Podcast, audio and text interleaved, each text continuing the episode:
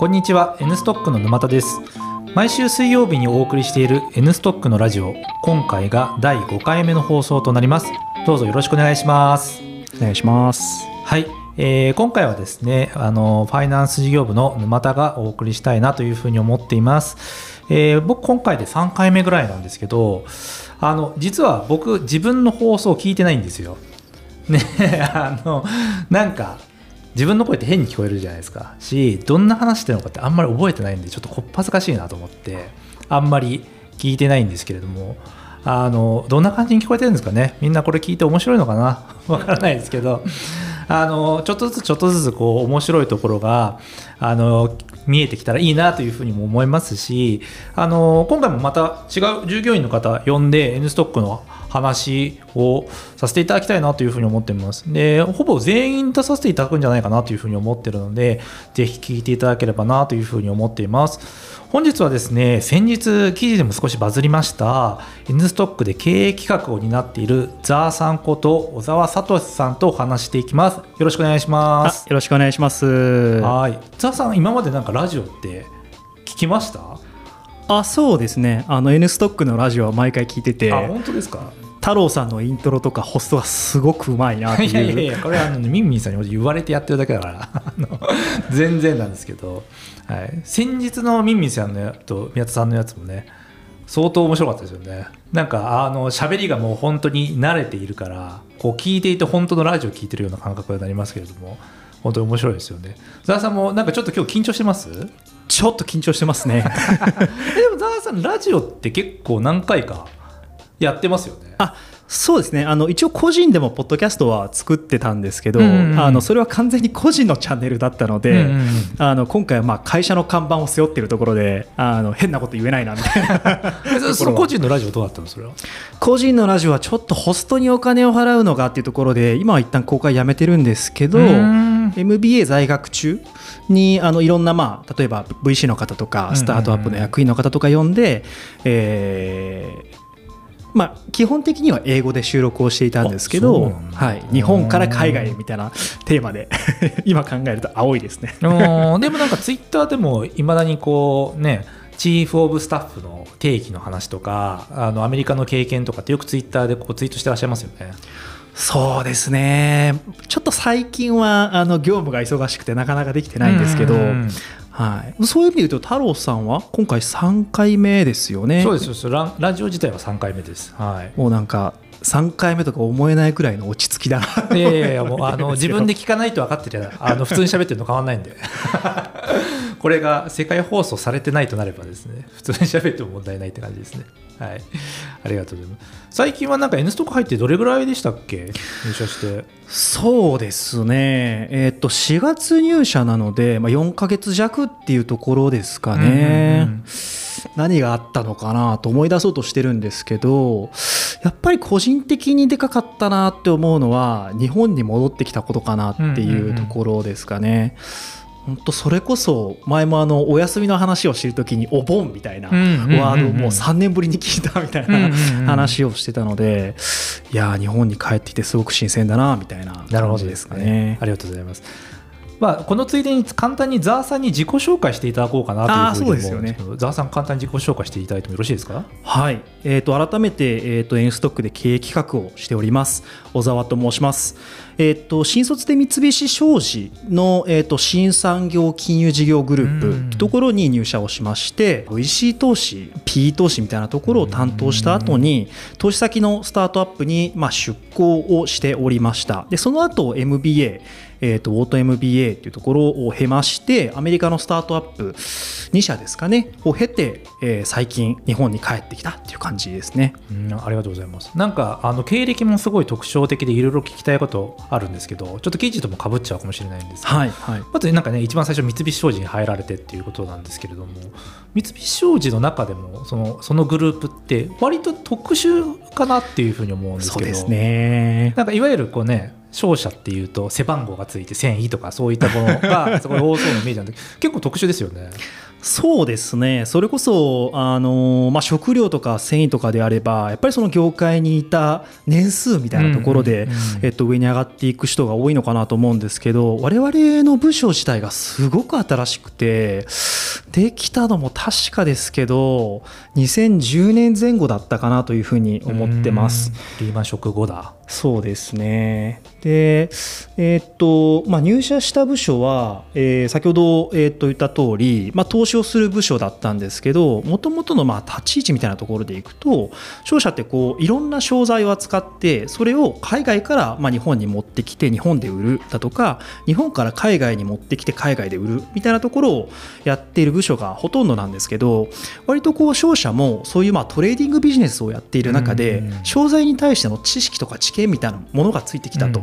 いうところで、えっと、商社ならではのまあ目利き力じゃないですけど、まあ、自分たちで経験知見を持っているのでそこに対して投資をしていきましょうみたいな。でけ、まあ、結果的に、とまあ、トレーディングにもポジティブな影響自分たちでまあその中にいる会社を持ってトレーディングのまあ商流が最大化されるみたいな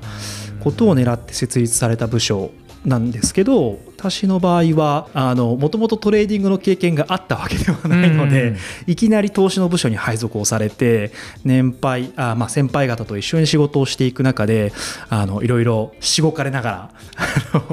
必死こいてキャッチアップしていたっていうところですかね。へでもそれも自分で希望して入った？たまたま入った？あ一応第一希望の部署で。あれですねこんなこと言うとあれですけどもう本当にあの入社をするときにはこの部署に行けないんだったら御社に行きませんみたいな感じの生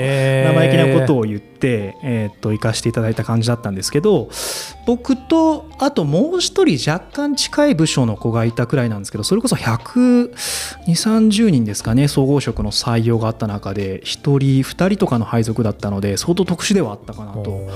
思いますね。学生時代からそういう部署があるってちゃんと勉強して知ってたんですね。偉いですね。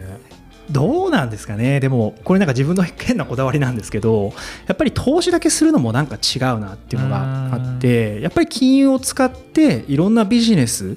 を展開していきたいなっていう思いがあって例えばその、えー、とよく言われるのが投資銀行とかコンサルとかってやっぱりアドバイザーで自分たちでリスクを取って商売をしないみたいなことを言われる方もいると思うんですけど自分やっぱりその、まあ、祖父とかあのまあ、生まれの父親とか見る限りやっぱりこう商売人の家庭の中で育っているので商売をしたいって思いも金融の知見と合わせてやっぱあったのでそういうまあ金融ザ金融みたいなところに行くっていうよりは商社の中でやっぱり金融をすることによって新しいビジネス作り出していきたいなみたいなことを考えてましたかね。もう10年 以上10年近く前のことなのであの就職活動のことはそこまで覚えてないんですけど、はい、そういうことを考えてたかなとそこから展開して、ね、自費で MBA に行くっていう経験をしてらっしゃるんですけどそれも割と一大決心ですよね。そうですね、まあ、割とこう入社する前から MBA に行きたいなっていうのは意識していたところではあったんですけど、うんやっぱりあの前のブログにも書かせていただいたんですけど割とこうあの日本の中でずっといるっていうよりは日本から世界へなのか日本人代表としてまあ世界で戦うみたいなことなのか何かしらやっぱりこうグローバルにやりたいなっていうことを思っていた時に MBA がやっぱりチケットとしてあったのかなというふうに考えていました。なるほどね、はい、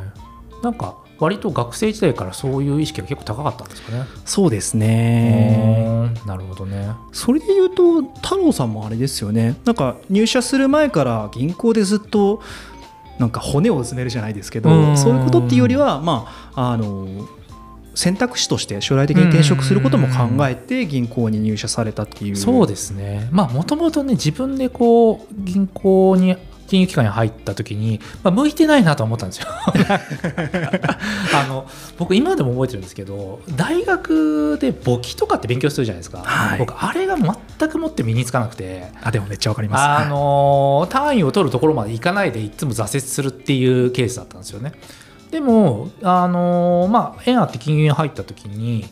あのやっぱり業務で使ってこう実務的にこう教わるとすぐパッと頭に入って、うん、なんか23か月ぐらいでなんだかこう全体的な財務会計のイメージとかってもやっぱりちょっとでもつくみたいなのがあったんでそれはすごく面白くてあの銀行とか金融機関って好きだなと思ったんですけどまあでもそもそもあの性格的にはやっぱり馴染んでないかもしれないなっていうふうには思ったんであの途中で転職活動しちゃいましたけどね、はい。でもすごい面白かったですよ金融機関は。だし今の仕事の結構根幹かなというふうにそうです思ってます。よね。はい。その後コンサルを経て、まあ、スタートアップにご転職された。そうですそうです、ね。あのその後あのコンサルちょっと挟んででえースタートアップフィンテック系のスタートアップであのカスタマーサクセスとかあのコーポレートの仕事とかやってましたね、なるほど。うん、今はザンさんそれでねアメリカのスタートアップご経験された後 N ストック入ってますけど N ストックで具体的にどんなことやってらっしゃるんですか？そうですね。最初そうですね。まあ経営企画っていう仕事柄なのかうん。幅はやっぱりすごく広いですしまあそれこそ先週くらいから結構大きく変わったなと思ってるんですけど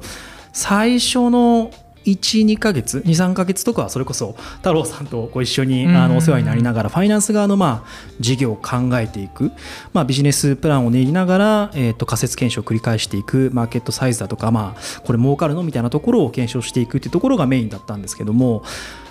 もう正直多分ファイナンス側って僕いなくても回るんだろうなみたいなところがあったので先週くらいからまあ SARS 側にこう軸足を移しながら SARS 側のビジネス側ですね。あのそれこそ今月えースマート HR の営業のナンバー2の方が入社されたんですけれども彼とまあ力を合わせながら、えー、と SARS を売っていくみたいなところを始めたってところですかね。うんなるほど、はい。一個だけ聞いていいですか？あはいはい。なんか日本では経営企画っていう部署って割とスタートアップにありがちで最近チーフ・オブ・スタッフっていう新しい役職が注目されたりしてるじゃないですか。はい。これ違いって小沢さんから見るとどんな感じに見えますか？はいはいはい。あの結構日本ごめんなさいこれ日本アメリカの対比が正しいか分かんないんですけど、経営企画ってすごく日本らしいなと思うんですよね。もともと多分大企業で経営企画っていうポジション部署があってそれをスタートアップがまあ模倣してるじゃないですけど、てるのかなと思うんですけれども基本的にアーリーステージのスタートアップだとアメリカの場合は Business Operations みたいなところが、えーっと経営企画的な役割を担っているのかなと思います、まあ、その全社的な OKR、KPI の策定だとかあとまあ何かしらうまくいってない部署に入り込んでうん。一緒にまあ PDC へ回していくみたいな部署がああのまあ経営企画に似てるかなというところなんですけどチーフ・オブ・スタッフでいうと正直私から見ると全然違うなと思っててうん。何が違うかっていうと,、えーとまあ、基本的にレポート to CEO なんですね。うんうん。で私実際そのアメリカのスタートアップで働いている時にチーフ・オブ・スタッフだったんですけどもう何て言うんですかね他の従業員と CEO の間に立って基本的なやり取りを全てこなしていくみたいな役割でしたね。えーっていうところでやっぱり、えーきまあ、レポーティングラインが一つ違いますよねってところですかね。経営企画でいうとやっぱりこう他の部署あまり関係なく、えー CEO にあのレポートはするんですけれども基本的に CEO とのやり取りしか発生しないうん。会社が多いのかなってところとあとは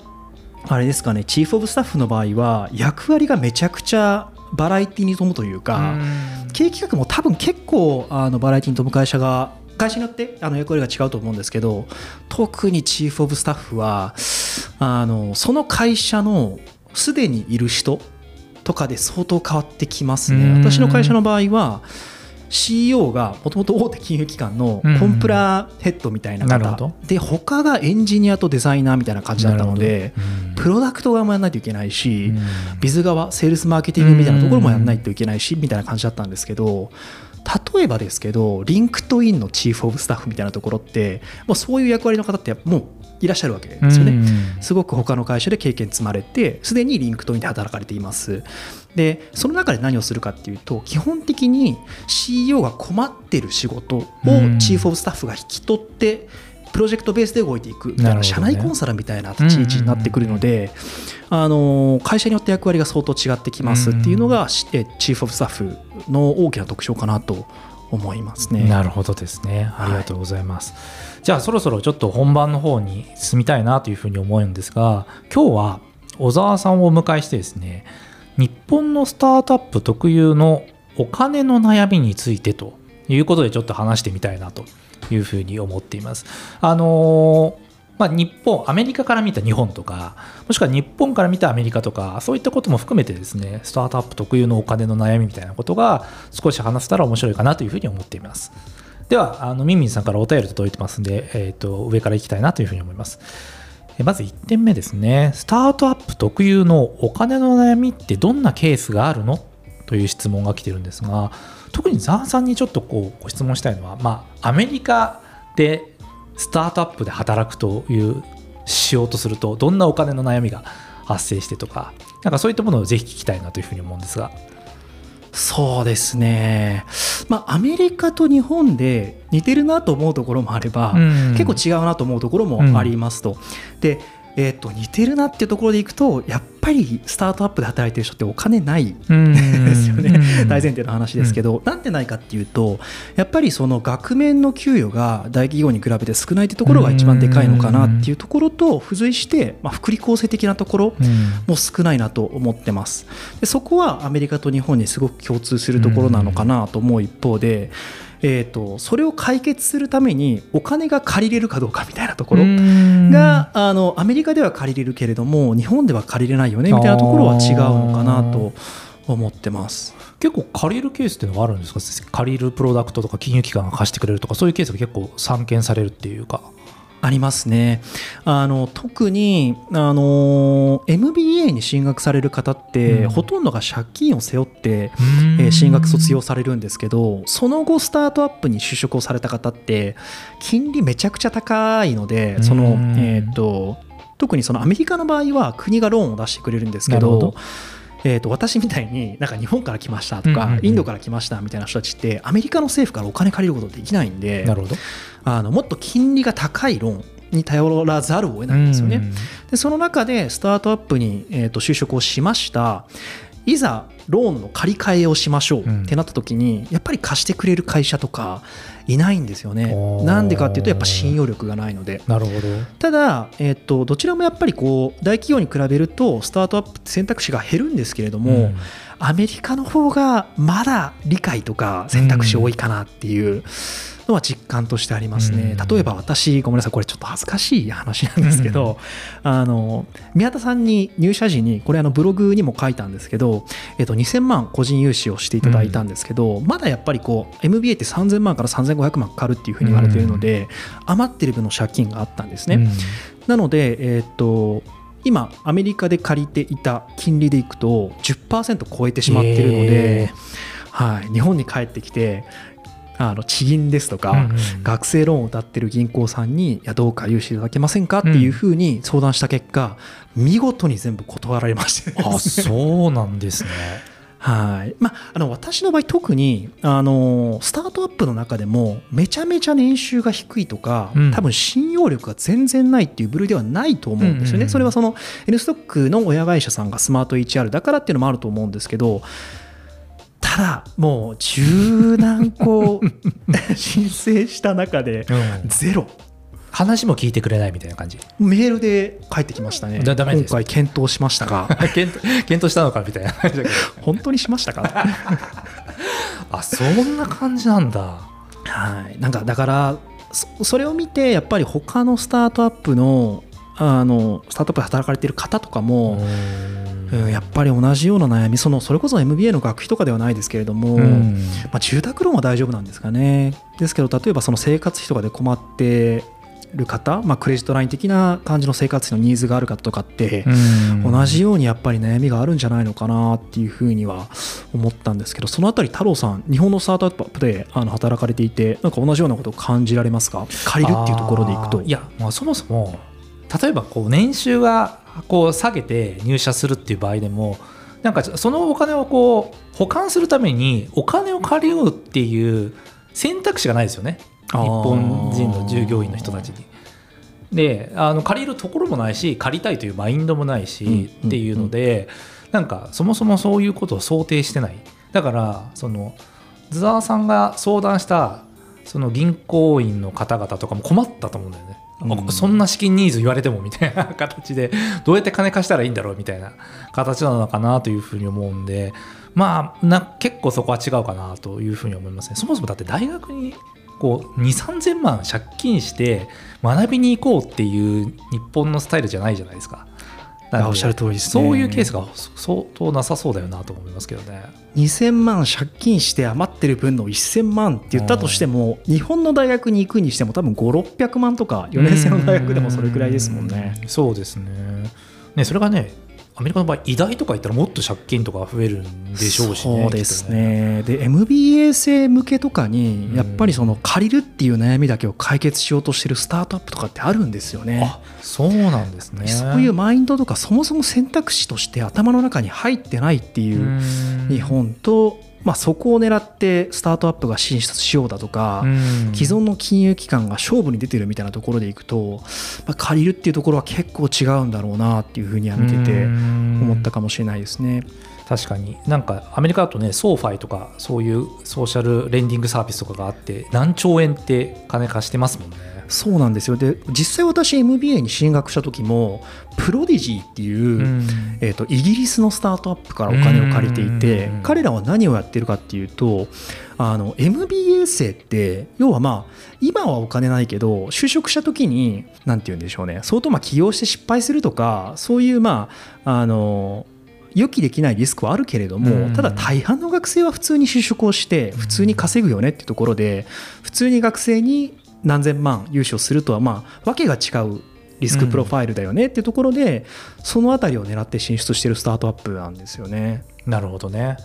なんか次のお便りに進みたいんですけどこの具体的にスタートアップ界隈の方でお金の悩みのエピソードとかって聞いたことあります？アメリカでそうですね、まあ、具体的にでいくと、まあ、それこそあの先ほどお金が借りれないっていう、まあ、日本の話をしましたけどアメリカでもあのあれですかね、まあ、日本とアメリカ共通するっていうところでお話したと思うんですけどお金がない額面が少ない福利厚生がないみたいなところでいくとそこで困ってる同級生がたくさんいましたね。例えばアメリカって西海岸から東海岸に引っ越したりするだけで100万近いお金かかってくるんですよね。でそれで MBA 生ってやっぱりこう借金して進学するわけじゃないですか。で卒業するタイミングで働き出します。西か東海岸の学校で西海岸に引っ越さないといけないですってなった場合に例えば西海岸の代表的な会社、まあ、例えばアマゾンさんとか、大きめのあのテックならまだしもあの例えばリロケーションフィーみたいな形で移動手当ですね、うん、数十万ポンって出るんですよね、ただ一方でスタートアップってそんな出せないですから、ね、え一時的なこのお金どうやって負担すんの、ってなった時にまた借金するのか、親に泣きつくのかっていうところで困ってる人はたくさんいましたね。なんかアメリカのドラマとかでもよくなんかこう主人公が借金に苦しんでるみたいなシーン 多くてなんかあれは割と普通なことで起こってるってことなんですかね。そうですね、まあ、それが、ね、あの自分で言うのもあれかもしれないですけどやっぱりこうアメリカの中でも選ばれて MBA に進学された方でもそれだけこうなんかスタートアップに行くからといってお金に困るみたいなの見てていやここのニーズめちゃくちゃあるなみたいなところとかいやこれここのお金で悩んでるって結構特殊だよなみたいなことを結構思ったかもしれないですね、まあ、そうするとやっぱりこう必死に勉強しますよね。学生さんもね、ね、借金までしてこう入ってるんだったらね。なるほどね。なんかこう日本に戻ってきてあのこう働き始めてからでもいいと思うんですけど日本とアメリカでお金の悩みの違いってあるなって思いますか？日本とアメリカ、まあ、さっき言った借りるっていうところもそうですしあ逆にそのアメリカだから困ってるみたいなところでいくと、うん家賃。あ家賃？あんま、まあね、東京も高いって言うけどアメリカだとどんな感じになってる？あそうですね。アメリカで、まあ、それこそあの僕自分の話をすると,、えー、っと給与の6割くらいが家賃に消えてましたね。6割？で、えー、っと先月まさにニューヨークの平均家賃が過去最高更新しましてですね、平均が62万とか。62万？でしかも、えー、とニューヨークの一番えなんだっけ、えー、と部屋の7割は 2LDK 以下なんですよ、うん。だからスタジオタイプ 1LDK、2LDK この3つにほとんどが集約してるんですけど、うんうんうん。61万なんですよね。はあ。日本で61万っていうと、うん。もうね年収1000万ないと払えないよね。ね。払払えないとかもう月収が消えるよねそれで。そうなんですよ。はあ。なのでそこはなんか日本ではそこまで苦しいとは思われてないかもしれないですけど、ニューヨークのスタートアップで働くときにそこが苦しかったかなっていうのはありますね。ニューヨークそれなんかこうガーッと賃料とか上がっていきますけどそれと同時にスタートアップ側の年収も上げてはくれるんですよね。そうですね、まあ、インフレなので、えーっとまあ、それも加味してか分かんないですけど基本的にスタートアップの給与が上がってましたね。ただこのの2022年21年はちょっと分かんないかもしれないですけどそれまでは順調に上がってましたね。なるほどね。あの私の会社でも大体数字をまあ丸めて言うと平均で言うと1800万とか1900万とかはあそうなんだ。したね。なるほどなんか日本とだいぶ印象違いますねやっぱりねその平均でもらってる金額もその日本のスタートアップだと平均で2000万近くもらってるスタートアップって多分ないそうですね。そうですね。でそこら辺はインフレ率もこう加味して評価をしていかないと変なことになっちゃうよってことなんでしょうかね。そうですね。うん割とこうそういったところのお金の悩みとかがギャップになっちゃって退職するなんてケースもあるんですか？スタートアップから大企業に行く人は、あ、いましたね。でも同僚でもいましたね。一人、AWS にそれこそ転職された同期がいましたね。えーまあ、それがお金の悩みかどうかちょっと分かんないですけど、うんあでもごめんなさいこれちょっと外れるんですけどなんか同僚を見ててお金の悩みとかありつつもちょっとかっけえなこの人たちって思ったのは、アメリカってこうオファーまあ、あの選考終わってあの実際にあなたの給与これくらいですよみたいなオファーされる時って2種類のオファーが提示されて、うん。めちゃめちゃ高い SO あめちゃめちゃというかまあ高い SO と低給与のパターン、と、えー高給与で低 SO のパターン2つ提示されるんですけへど私の会社の場合もそうだし周りを見ててもほとんどの人が高 SO 低給与のパターンなんですね。えー、あそうなんだ。はい、なんで、まあ、お金困りつつもそこはなんかワイルドに攻めていかないといけないでしょうみたいなことを考えている人が多くて個人的にめっちゃかっこいいなとは。かっこいいけどなんか日本だとその選択肢する人どれぐらいいるか分かんないですよね。そうですね。リスク考えちゃって。そうですね。もしかしてそれってなんか先日も話したこうストックオプションを売れるっていうそれに影響してます？アメリカの？セカンダリーですかね？かもしれないですね。うん。実際その私のあの MBA の同級生の中にもセカンダリで自分の持ってるストックオプションを売ってそれを学費とか生活費につなげたみたいな人もいたのでうんああ確かにその選択肢があればストックオプション狙いに行っても全然おかしくはないよね。ああ、ね。なるほどね。お金の悩みをこう解決するための手段としてもストックオプションがそもそもあったっていうことなんですねアメリカでは。そうですね。これロンドンとかヨーロッパとかだとどうなってるかって知ってます？あのセカンダリーマーケットはロンドンでもありますね。ああります、ありりますけどうーんなんて言うんでしょうねまあ行使せずにそのオプションを売却するみたいな会社だったように記憶はしてるかもしれないです。これあのごめんなさい何を言ってるかというとやっぱりあのエクイティとかストックオプション周りの規制ってすごく厳しいんですよね。なので今日本でもあの基本的にあの保管委託要件というもので縛れ縛られているので、えー、とアメリカでやられているようなセカンダリーを日本でそのままやるっていうのは難しい状況ではあるんですけどそれその規制をくかいくぐってセカンダリーをやろうとしている会社が海外ではいくつかあるかなという感じかもしれないですね。なるほどね、まあ、やっぱり日本とアメリカだとだいぶ感覚が違うんですねやっぱりそう考えるとね。ですね。まあそのお金の悩みを解決するもそうですし、もっと SO で成功しているケースもやっぱりあって、うん例えば私がアメリカで働いてる働いてた時の会社の直属の上司とかは Ramp っていう、うんまあ、日本でいうとあのアップサイダーさんとかレイア X さんみたいにビジネスカードをビジネスカードっていう言い方が正しいのか分かんないですね、まあ、を提供している会社で時価総額でいうとまあ1兆円ちょっと、うんうんで、えーっとすごく伸びてるうん。う会社なんですけどそこの10人目の従業員だったですかね。へでセールスだったんですけど SO で、えー、とまだランプって上場してないんですけど、セカンダリで、えー、と保有していた SO を売って今エンジェル投資40社くらいしてるんですかね。へで、えー、とアメリカの実際一流 VC の人たちとかも彼に対してなんかいいディールないみたいないい投資先なんか紹介してよみたいな感じでやっぱめちゃくちゃ寄ってくるんですよね。っていうのを見てるとやっぱりこうなんて言うんでしょうね。生活費とかミニマムのところに満たない人がお金の悩みを解決する手段として SO があるっていうところもそうなんですけどなんか成功してる人がもっと成功してる手段としてセカンダリってあるよねって言ってましたかね。なるほどねランプさんなんてもう本当に大きくなってるんですけど今の話聞いてちょっと思ったのはなんか上場するまで結構待つと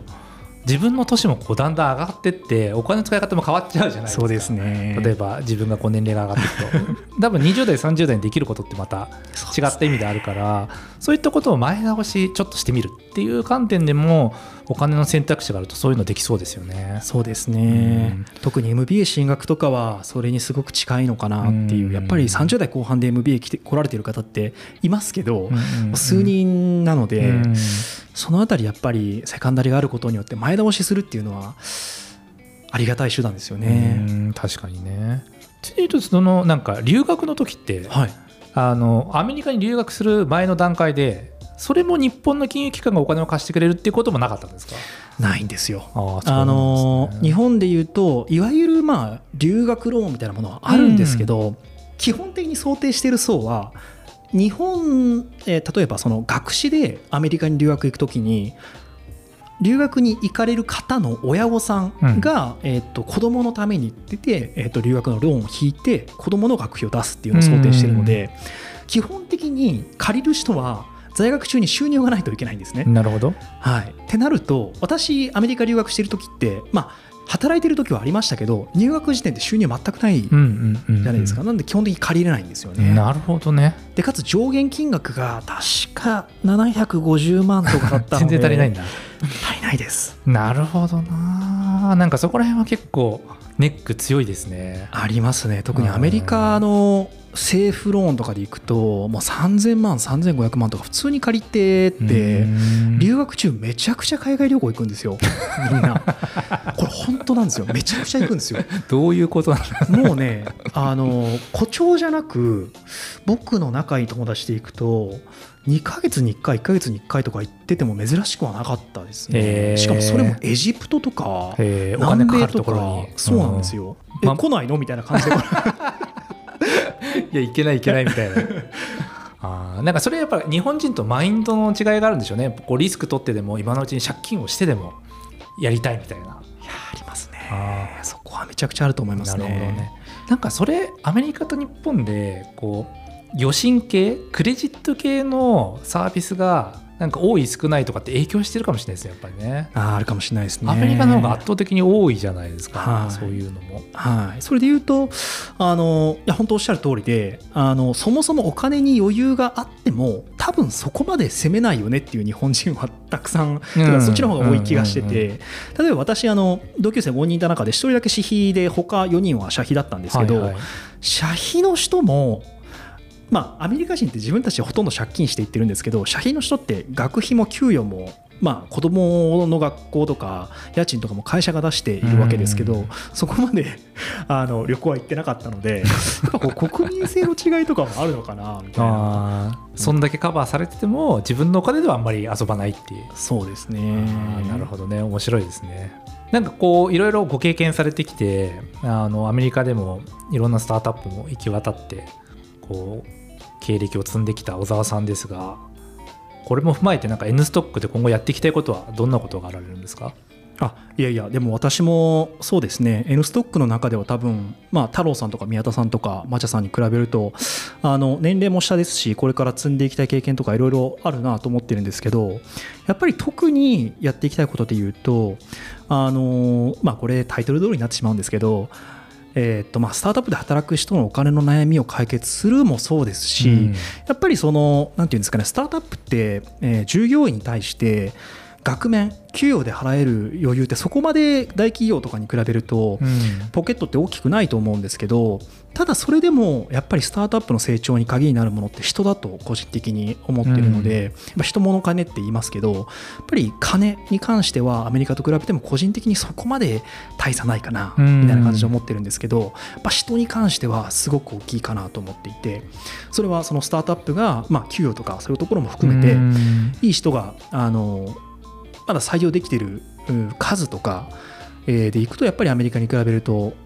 少しまあ採用力が弱いのかなというところがあるので、そこを解決していきたいですね。なので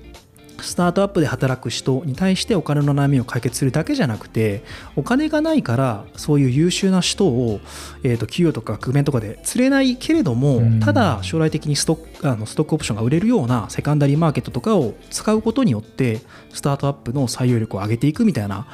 ことは実現したいかもしれないですね。うんいい話ですね。ザワさんなんかこうやっぱり自分のこう人への意識とか自分への成長意識とかそういうのすごい強いですよね。どこなんですかね なんかこうラジオ聞いてる人だとあんまり伝わらないと思うんですけどザワさん結構体ガチガチムチムチじゃないですか。ムチムチって言われるとなんか いや俺な会った中で会った今までの人間の中で一番ガチムチなんだけどらそれアメフトやってるだからじゃない？あもともとあれ、はい。どれぐらいからやってたんでしたっけアメフト？あでも中1ですね。中1から大学1年生までなので7年間ですかね、なんか僕アメフトやってる人ってそういう人がついなんかこう自己管理とか自己成長意欲が強い人多い説って思ってて。なんかスタートアップでも何人かいるじゃないですか。あのアメフト出身の人。大体食事管理しがちだから ザワさんもすごいしてるもんねそういうのね。そうですね。そんなしてるかな？え1日5回ぐらい飯食ってるでしょえなんかいないなと思ったら大体コンビニなんかさ買いに行ってるじゃん。あでも確かに。あの回数もそうだし脂質を少なめに高タンパクでみたいなのはサラダチキンめっちゃ食うしみたいな いやでもなんかそういう体調の自己管理ミンミンさんとかも走ったりするからよくわかると思うんだけどそういうことちゃんとする人って割と仕事とか自己成長への投資もちゃんと計画的にコツコツやってる印象があってなんか影響してるなと俺はね勝手に思ってるんですけどね。確かにでも聞いててあのスタートアップ界隈でアメフト出身で 体調管理をちゃんとしてる人って言うと数人頭の中に出てくるんですけど皆さん結構ね仕事もちゃんとされてる方が多いですよね。そうそうそうだから自己成長していこうっていう意識がすごく強いっていうかのがあって。やっぱスポーツやるのはいいことなんですね最初のうちにね。どうなんですかね。いや最初なかなかアメフトも選ばないしね選ばないですね。アメフトって面白いじゃないですか。そのめちゃめちゃその運動的にもハードなのにすごいこうオペレーションが複雑で頭めっちゃ使うじゃないですかあのスポーツ。だから結構なんかあザワさんアメフトだよなって思いましたすごい、本当ですか、うん、でも面白いですよね。なんかラグビーじゃなくアメフトって言われるんですよね。なんか大体こうなんて言うんでしょうね。いやアメフトの方がやっぱり作戦がこう多様なんじゃない？っていうのとあと守備とあの攻めで綺麗に分かれてるっていうのもポイントかもしれないですけどね。確かにやっぱりあれですね、まあこれアメフトの話にめちゃくちゃ掘っていいか分かんないですけどアメフトってやっぱりこうラグビーとの違いっていくつかあるんですけど、うん。防具つけるつけないとか前にパス投げていいとかあとまあ一番個人的に大きいなと思ってるのはセットプレーの繰り返しなので、まあ、サッカーのフリーキックみたいに一旦止めてはいみんな準備揃ったやりますよっていうのであのプレーが始まるんですけどそれがこう何百回と繰り返されてるイメージなのでやっぱりこう作戦を立てやすいというか、うんうん練習であのそのフォーメーションを組んだものをそのまま試合で、えー、と再現するみたいなことができるので、うんうんやっぱりなんて言うんでしょうねプレーブックみたいなものもすごく分厚くなりますし複雑かなと思う一方でうーんまあでもあれですよ。僕もそのアメフトやってる時はで、まあ、今もそうですけど、うん。もう本当に楕円球を追いかけてるだけのただの少年なので そんな複雑なことは考えてないかもしれないですけど。いやいやでもあれ何個ぐらい作戦とかあるんでしたっけ？全部合わせると本当電話帳くらいの分厚さのプレイブックになってくるので、そんな量になるんだ。そうですね。面白い。なんか僕アメフトを最初に触れたのが映画でトム・クルーズが出てたザ・エージェントっていう映画知ってます、えー。それがなんかねアメフトの映画だったような気がしてあそれでなんか面白かったなって記憶があったんですよね。それでなんかこうまマイクからこう作戦名が出るじゃないですか。ああいうのがスポーツにしてはめちゃくちゃこうあの印象的でなかなかないスポーツだなと思って面白いなと思ったんですよね。あそうですね。特になんだっけな。最近 NFL とかアメリカのプロリーグとかでいくと結構そのあたりの機器とかもあの充実してて、うん。あの当たり前ですけどそのヘッドコーチとクォーターバックっていうボール投げる人はヘルメットの中あのクォーターバックはヘルメットの中にこう、うんマイクとかヘッドホンとか仕込んで常にこう会話できるようになってるんですけど、うん。なんだっけな。最近なんか腕に何か機械を仕込んでそこでこうプレーの意思疎通ができるみたいなものがあったりした記憶があったりとかあとやっぱりアメフトってそのさっき言ってた戦術がすごく難しいのでこれ実際にテキサス出身の友人に聞いた話なんですけど、うん。テキサスの高校のプロヘッドコーチがいて、彼ら年収1億とか超えてるらしいんですよ。高校で？高校で。えぐいな。あの高校でしかもあれですよ一つの州の中うんうんうん。の、まあ、まあテキサスって特にアメフトがめちゃくちゃ盛んな地域らしいんですけどうんなんか NFL でそれならまだわかるけど高校でそんな需要ある？みたいなちゃんとその高校のスポーツでもレベルが高くてエンターテインメントができてるからってことなんですかね。そうですね。まあでもどうなんでしょう。日本の甲子園みたいなもんなんですかね。ああまあね。でも高校野球でさ 年収1億の監督っていいのか ないなそうだけど。それはでも夢がありますよね。そうですね。ちゃんとこうプロとして監督っていうのがあるって感じなんですね。そうですあね。あ面白い。はまあ、でもね同級生とかでもスポーツプロリーグに就あの就職する人がいるんですよ。でうん。求人とかも出るんですよね。学校の求人ポストに、はいはいはいはい。NFL と野球でしたかね。MLB が出てて。でかつ日本人の56年先輩元 BCG の方なんですけどその方は何だっけな。野球の、えっと、MLB メジャーリーグのチームと確かインターンで一緒にプロジェクトやったとかだったですかね。なね。なんか戦術を分析してそのチームに提案するみたいなことをやられてて。めちゃくちゃビジネスっぽいですよね。アメフトのそのさっきね切るって話もありましたけどめちゃくちゃそのビジネスの再現性の話と近いなっていうふうに思ってて。そうですね。毎回毎回どんどん作戦でいくかっていうとどういう動きでなるかっていうのが決まってるからそういうのはなんかビジネスとなんか通ずるとこありそうですよね。なるほどですね。面白い、はい。はい、それでは最後に、えー採用のお知らせです N ストックでは現在積極的に採用を行っておりますホームページから各ポジションの応募窓口があることはもちろんカジュアル面談や茅場町で N ストックの社員と一緒に飲み歩くはしご酒という企画など N ストックに触れていただくためのさまざまな企画を定期的に実施していますはいぜひご参加いただければなというふうに思います。最近の採用状況とかどんな感じですか、ざわさん。そうですね社員も増えてますが。うんうん、直近で言うとスマート HR から出向いただいた方、まあ、人事とあと営業の方ですかね、がいますけれども、まあ、9月から入られる、えー、と営業の方と、えーデザイナーのあデザイナーじゃない、えー、とエンジニアの方ですかねは全くスマート HR と関係なく我々 N ストックでちゃんと採用された方ところですかね。あとそうですねデザイナーの方も決まりましたね、うんだ、これからどんどん欲しいところに関しては、どういった領域が、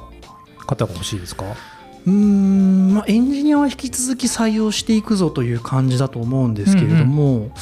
うーんまあ、個人的にやっぱりビジネス側の採用も増やしていくんじゃないかなと、まあ今年中かわからないですけど、うん。うん来年以降に関しては例えば PMM みたいなポジションだとか、うん、あとコミュニティマーケティング的なところのポジションだとかっていうところも増えていくんじゃないかなと思ってますね。で基本的に今もう PM はいるので